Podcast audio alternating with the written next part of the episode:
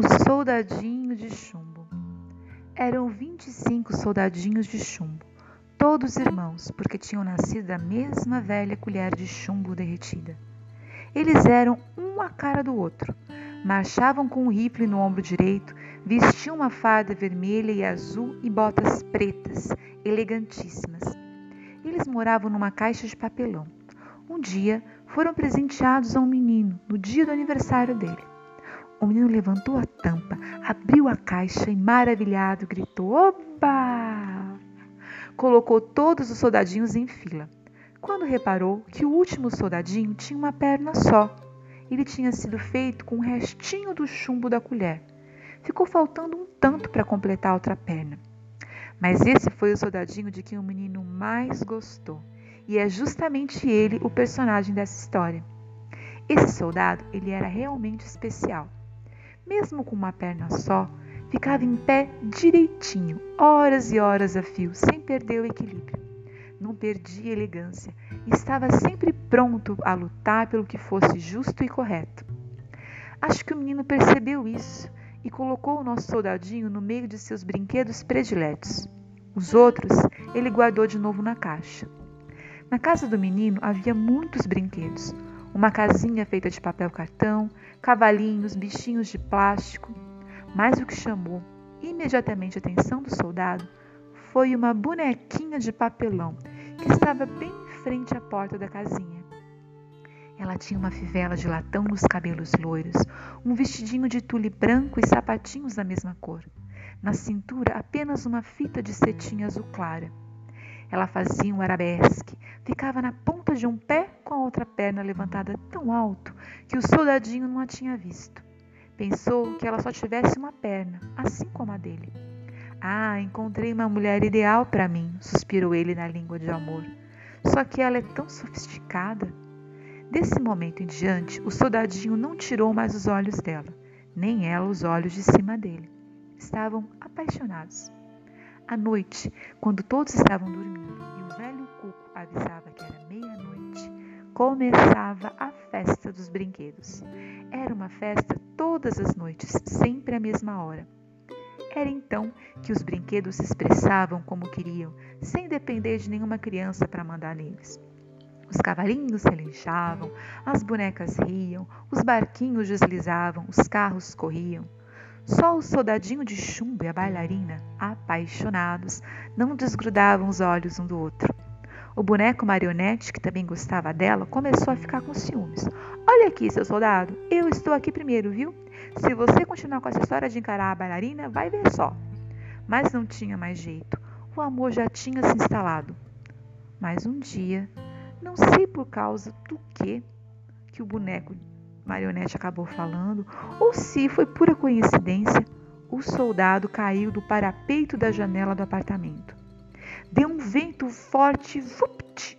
O soldadinho caiu de cabeça para baixo, três andares, até a sua alma, a minha cravar lá no chão. O menino esbaforido desceu com a cozinha para tentar achar o brinquedo, mas nada. O soldadinho pensou em gritar para avisar onde estava, mas achou que não ficava bem alguém tão distinto, vestido aquele uniforme, começar a berrar, né? Seria uma falta de classe, pensou ele. O menino e a cozinheira não conseguiram achar o soldadinho. No dia seguinte, quem o encontrou foi um outro menino que passava na rua bem perto onde ele estava. Ah, eu vou fazer esse soldadinho velejar, ele pensou. Pegou um pedaço de jornal, dobrou no formato de um barquinho e colocou o soldado dentro e soltou lá na sarjeta. Lá foi o bonequinho deslizando pela água. O soldadinho não perdeu a pose e a dignidade. Era afinal um rapaz valente. O barco deslizava, corria, até que entrou num bueiro, um tubo bem grande. Ai, ficou tão escuro aqui, estranhou o soldadinho de chumbo. E o barco pegou muito mais velocidade.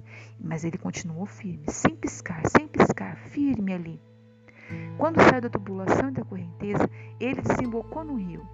O papel do jornal do barco terminou de amolecer e puf, afundou. O soldadinho foi engolido por um peixão. Oh, ficou mais escuro ainda. E que apertado dentro da barriga do peixe. O soldadinho não entendia mais nada. mas aguentou firme lá dentro.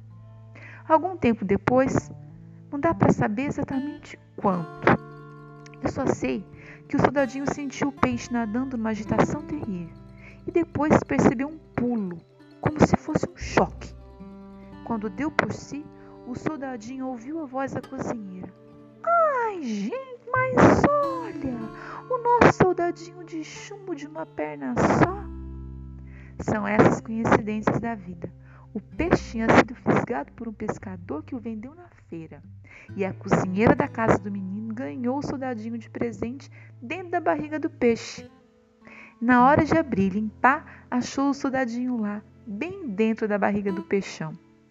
O soldadinho olhou em volta e reconheceu tudo. Viu a cozinheira, o menino, o boneco, marionete, os cavalinhos. Mas seus olhos se arregalaram mesmo quando ele viu a casinha de papelão e na porta a sua bailarina. Ah, ela continuava no arabesque. Não perdia o equilíbrio nunca. O soldadinho olhou para ela, ela olhou para ele, os olhos dele não se desgrudaram mais. Mas esse namoro, ah, não durou muito. Não sei por causa do quê, ou o que disse o boneco marionete ciumento, ou se por um capricho do destino, um dia um menino irritado pegou o soldadinho de chumbo de mão e jogou lá na lareira acesa, só para ver se ele se derretia mesmo. E é claro que ele derretia. Mas mesmo derretendo e perdendo a cor, o soldado continuava firme. Era um valente soldado de chumbo.